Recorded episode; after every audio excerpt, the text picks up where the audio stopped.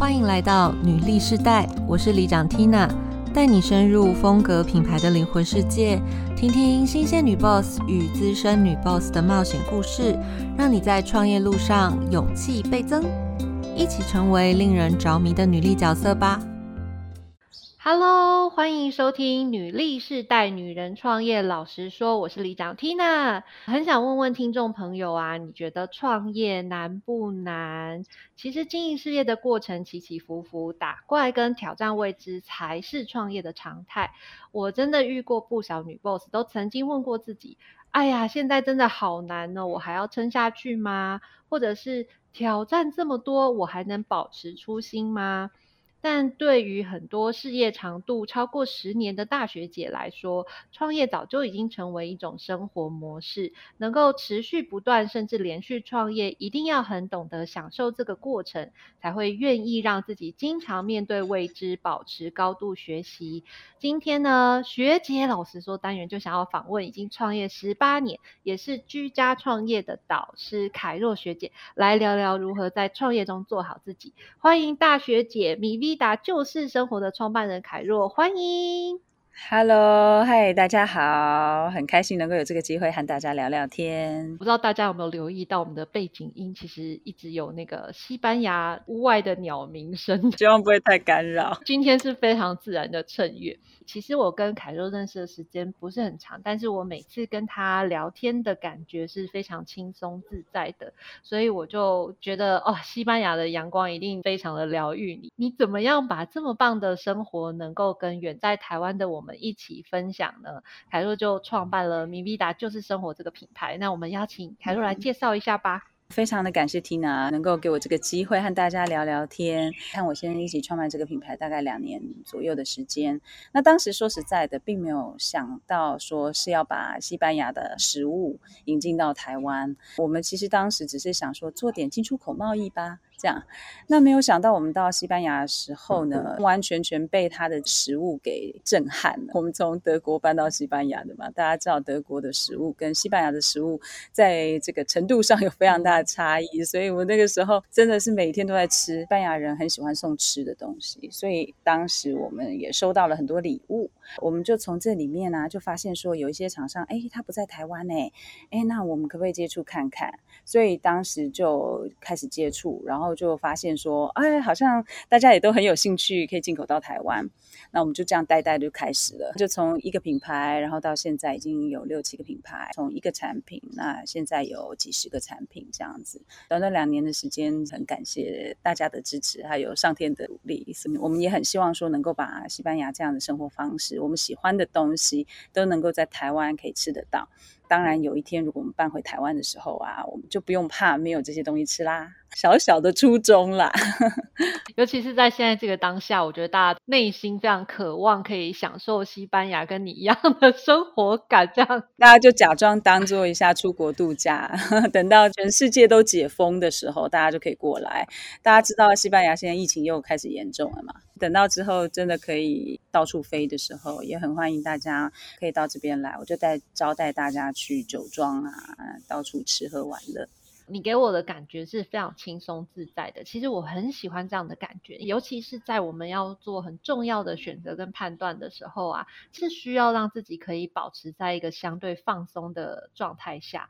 我觉得在这样的情况下，就我们可能会有更多不同的思考面向，或者是听见不同的观点，能够帮助我们做出比较好的选择。我知道你等一下还要去接小朋友，除了事业的经营之外，你还有很多家庭生活部分需要照顾，在这么多事情的情况下，你要怎么样让自己可以保持好的状态，可以是用好的心态来面对事业经营这件事情？其实真的真的是要巷子内的人才知道的。很多人都看到，好像创业者啊，都好像看到他们的事业光鲜亮丽的那一面。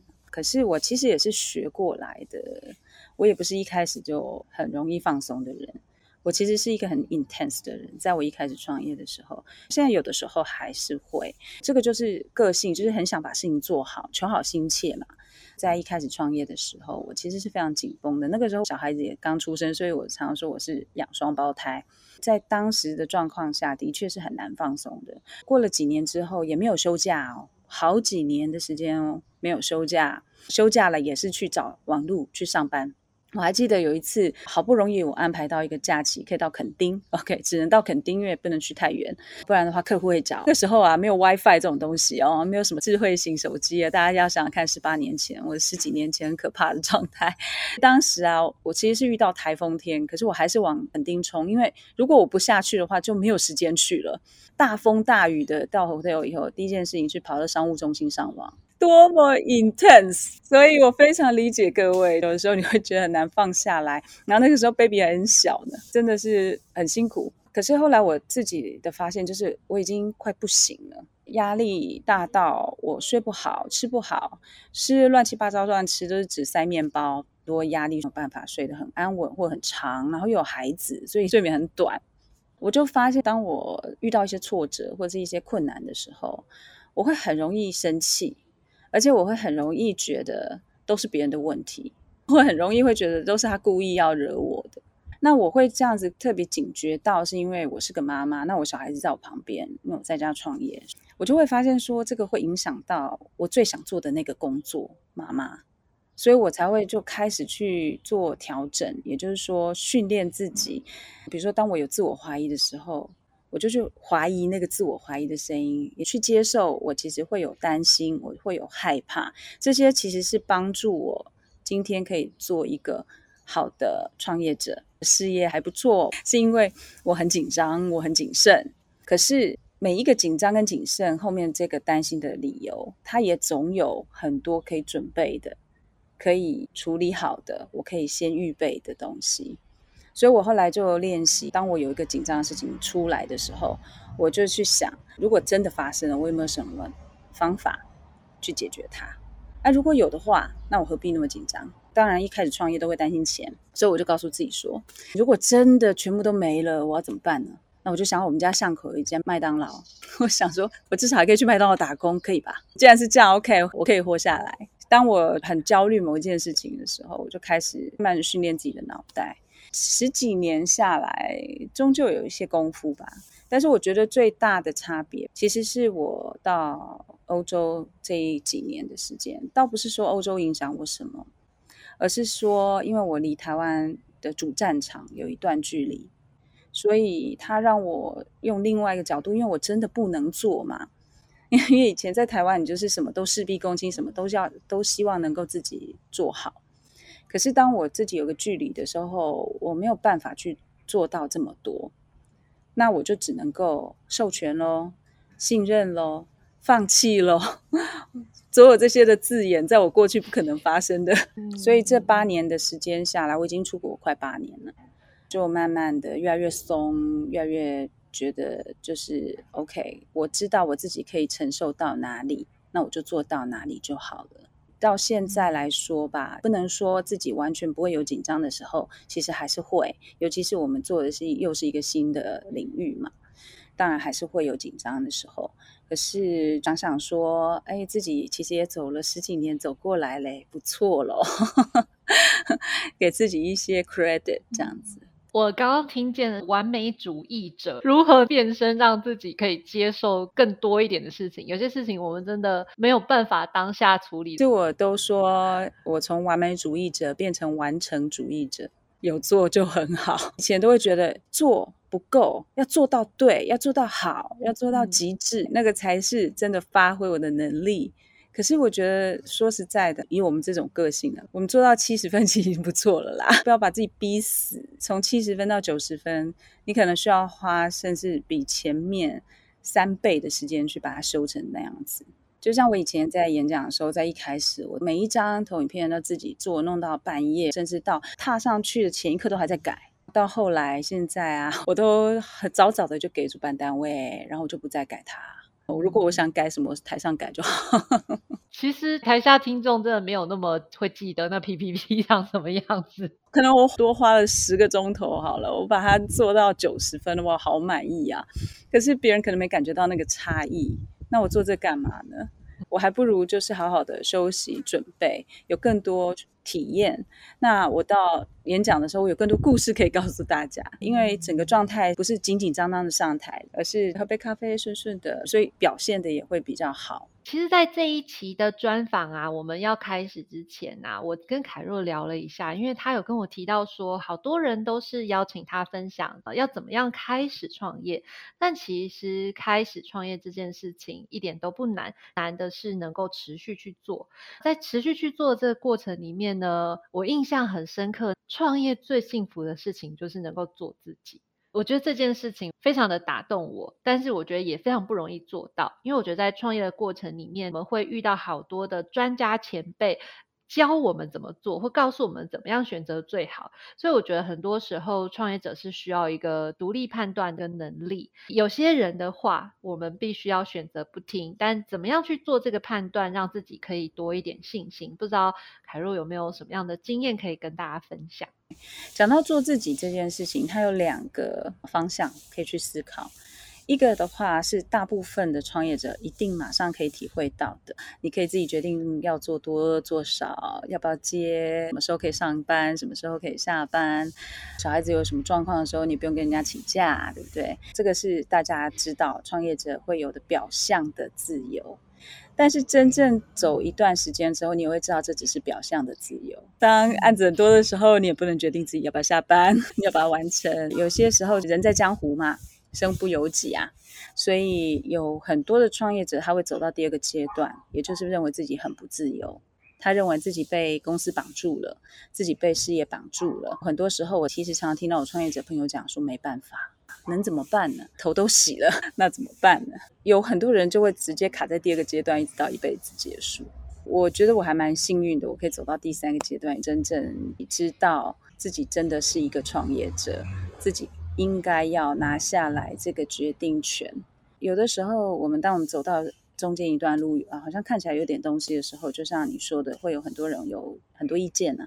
好像前辈哈，可能就会说：“哎，这个好像不好做。”哎，我其实常常听到这样的话，因为我常常在换领域嘛，我也都有很多不同领域的朋友。比如说，我要做进出口的时候，就有人说橄榄油很难做，太多了。当我要做食品的时候，食品很复杂，我做过了，不好做。巧克力不好做，巧克力会融化。我之前要写书的时候，有也有写过书的朋友跟我说，写书很难，那个出版社怎么样整你，怎样怎样，他们跟我讲一堆的故事哦。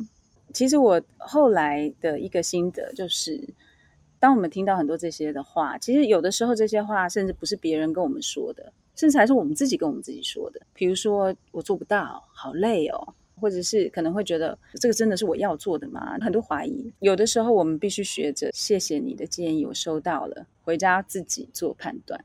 就像我当时来到欧洲。所有的人都觉得我疯了。你台湾事业好好的，你再待个一年，你可能收入又翻倍了。你干嘛？小你十四岁这个人也还没跟你真的结婚，很容易就跑了，太疯狂了。当时是因为我当时男朋友，后来的老公，他那个时候想要回德国把学业完成嘛，就想说，如果我们真的分隔两地，大概这个关系就完蛋了啦。当时就真的是为爱走天涯。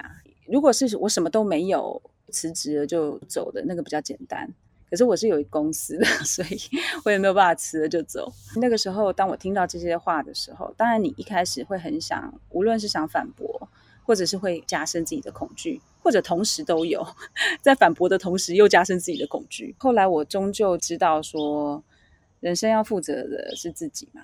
我们常常都听到人说，别人不会帮你付账单，那同时别人也不会去享受你的幸福啊。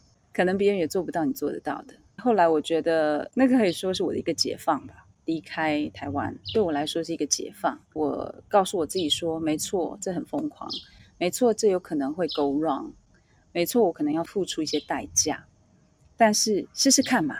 所以我后来把这些代价都算好了之后，一堆的反弹声音会难过，但是也没有影响我的决定。第一年很辛苦。第二年还是有点辛苦，到第三年就渐入佳境，也觉得越来越享受。倒不一定是享受哪里的生活，而是就是享受这种自己做自己。像我现在的生活，就是早上起床忙家里忙小孩，就开始上班了。因为那时候是台湾的中午了，我就噼里啪啦的一路忙到准备中饭，跟我先生吃了中饭，下午两三点去接孩子。回来以后我就下班了，蛮享受这样的生活。倒不是因为西班牙给我这样的东西，很多人会觉得说，那他是不是就搬到西班牙就好了？No way，不是的。很多西班牙人也抱怨自己的生活呀，很多德国人也抱怨自己的生活，还是跟状态有关。离开台湾这个决定，其实对你的整个人生来说，它算是一个非常非常重大的一个选择。在那个当下提到说，很多人都告诉你不可能啊，这个选择是不好的。所以当时你做这个决定的时候，对你来说最重要的考量是什么？未来，我常常会觉得，如果我一件事情，或一个人，或一段关系，或一个事业，我不喜欢那种一眼就看得到底的东西。会走上创业这条路的人，也不是喜欢这样子的。我们都喜欢一点刺激，我们都喜欢一点不一样。所以你不会喜欢那种一眼就看到底的。那既然是这样。但是什么都看不到的也蛮可怕的嘛。可是如果今天我可以看得到一些未来，只是我现在可能需要做一些调整，那我觉得才有继续的意义。我觉得这是我要的未来。同时，另外一方面，事业上也是，从以前我就一直觉得，我希望创办一个事业，是让我自己可以走到哪里都能够工作，什么时间都能够工作，也都能够不工作。这就是一个很好的测试，不是吗？我在台湾的确可以啊，你可以决定什么时候上班，什么时候下班，可以决定今天要咖啡厅还是今天要去台中，今天要去垦丁，那偶尔出国也 OK。可是我当时虽然已经创业了八年了，但是我还从来没有过离开台湾超过一个月。我记得我看到一句话，就说想想看，你能不能够离开你的事业三个月？以一个创业者来说，我已经蛮自由了。可是我是不是真自由？开倒不是说你就 abandon 你的事业，而是说你的肉身可以稍微脱离，它还是可以继续运作。所以我当时就觉得，那也是一个尝试。如果真的不行的时候，就代表我之前建立的事业不够稳固，我还是可以再做很多新的东西啊。从高中的时候，我就跟我的最好的朋友说过，我说人一辈子不应该只做一件事，人一辈子应该至少做三件事。每一件事情可以给他三十到四十 percent 的收入，这样子的话，你可以在三四件事情当中跳来跳去，所以永远不会觉得无聊。也如果其中一个不赚钱了，还有其他的三四个东西可以赚钱。我觉得解决问题的方式有很多种，事业经营的形态也有很多种。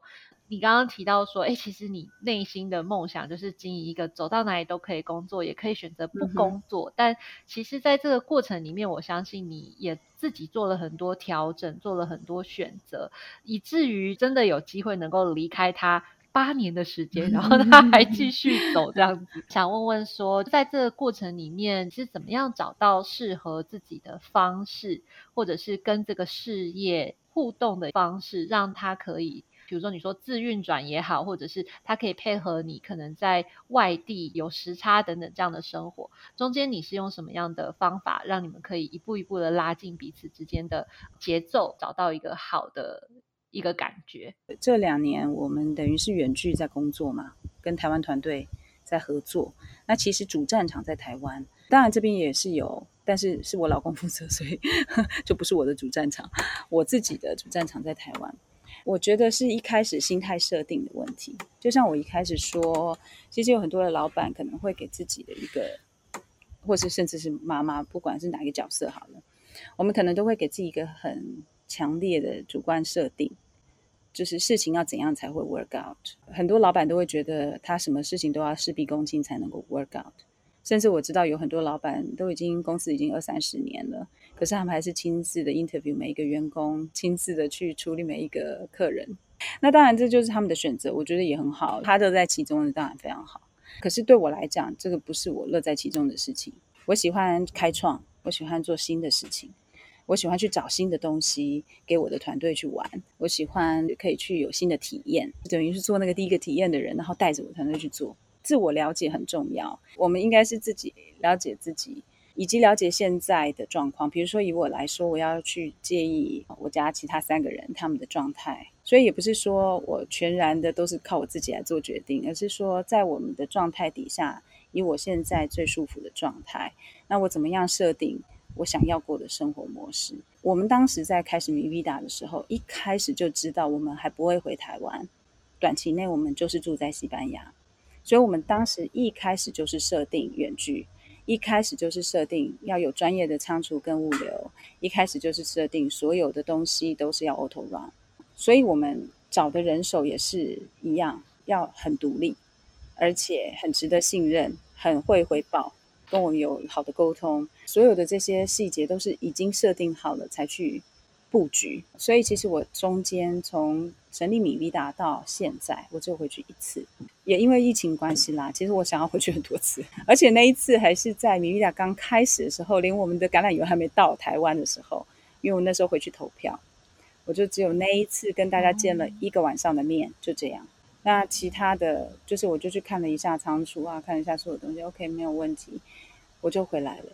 当然，中间就会因为这个决策遇到很多的状况，比如说常不给力啊，有些东西怎么样啊？因为自己不在，所以有些事情不能办呐，都会有。可是就是因为自己已经接受就是这样子一个状态嘛，所以一开始设定很重要，就是说我不要因为这样开始去怀疑我自己，然后又开始去怀疑我的初衷，这个就是浪费精力的事情。凯若讲到一点，我觉得很重要，而且后来我观察了一下你们团队小伙伴的一些 Po 文发言，然后我也发现说，你的这个事业经营模式不仅是在你自己的生活上，甚至是你的团队还有你的所有工作伙伴，其实他们也是尽可能的让工作跟生活中，甚至生活的比重可以再更多一点，对吗？对，因为我其实每一个伙伴进来的时候。我都会告诉他们说，就是我都会跟他们有个 talk。我那个 talk 不是叫他们有什么事业目标，做的怎么样，我是要跟他们说，请记得在这边的第一件事情就是好好生活。你要好好的照顾自己，好好吃，好好睡。我知道，如果不是很认真工作的，不会 on board 在我们的团队，所以他们绝对都是百分之一百二十的投入的。但是不要一百二十，一百就够了。我们每个人进来都一定十五天年假，但是他们不请假的时候，我有什么办法？嗯嗯，对不对？啊，我说下班了，但是远距嘛，下班喽，记得去吃东西哦。那他们要继续做，我有什么办法？我看不到。嗯嗯，所以我就是告诉他们，这个是他们的工作，好好照顾自己是自己的工作，是我们公司的工作目标。就像我以前在做婚礼的时候，我都告诉我的学生。如果你今天没有去享受过在五星级饭店好好被服侍吃一顿饭，甚至住一个晚上，那你怎么会去知道我们的客人他期待的是什么样子的 service 呢？你要什么样子的服务品质？那你自己也要过一样那样子的生活，你才有办法 provide。否则的话，你就是一个 slave。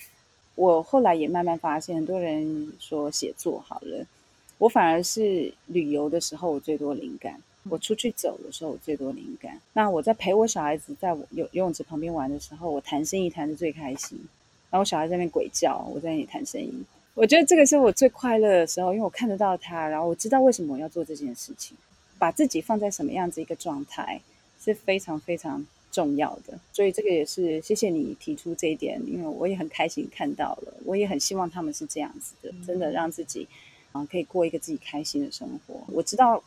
订单很多，让他们会很开心嘛。但是如果说今天只是工作上的成就或者是开心，并不一定会真的让一个人的生活变得很好。果然是跟你们的品牌名称一样。非常感谢今天的分享。回过头来看，我也很想要问问凯多，希望米 V 达就是生活这个品牌最后可以成为什么样子，可以让你一直幸福的做自己。其实，如果只是讲品牌本身的话，当然，我希望我们可以带到更完整的欧洲的选物，我们可以做到真正是带进来很多环保、热爱地球，以及很多真的很优质、很多有故事性的产品，可以带给台湾的大家。这是当然在品牌上面来说，但是同样的，我希望我们真正最大的梦想在米利达，是我希望完成一个实验，一个革命。在这个公司里面，能够所有的人真正的热爱生活，大家真正可以好好的过日子。那确切的目标是什么？就是每一个员工只需要工作五到六个小时一天，他们可以好好的照顾他们的家人、他们的宠物，可以好好的休息、好好睡觉。同样，他们还可以有一个 decent 的 salary。让他们可以养家活口，不用担心。因为很多人告诉我这不可能，所有做老板比我资深的人都告诉我这是做不到的，但是我就是想来试试看。以我现在来说，我们还是做不到，但是我还是相信，我觉得这个是一个对的方向，所以我宁愿能够请更多的员工，我宁愿有很好的一个获利结构。我在尝试这件事，这个是一个很好玩的一个实验啦。怎么样调整这个获利？怎么样调整我们公司营运方式？怎么样调整整个管理啊？还有做事的这个比例？这个是一个非常有挑战性，可是非常有意思的事情。那最后，我希望完成的是这样子，让所有的我们米裕达这些忠实的员工们、元老们都能够。我员工说一句话很有意思，他们说。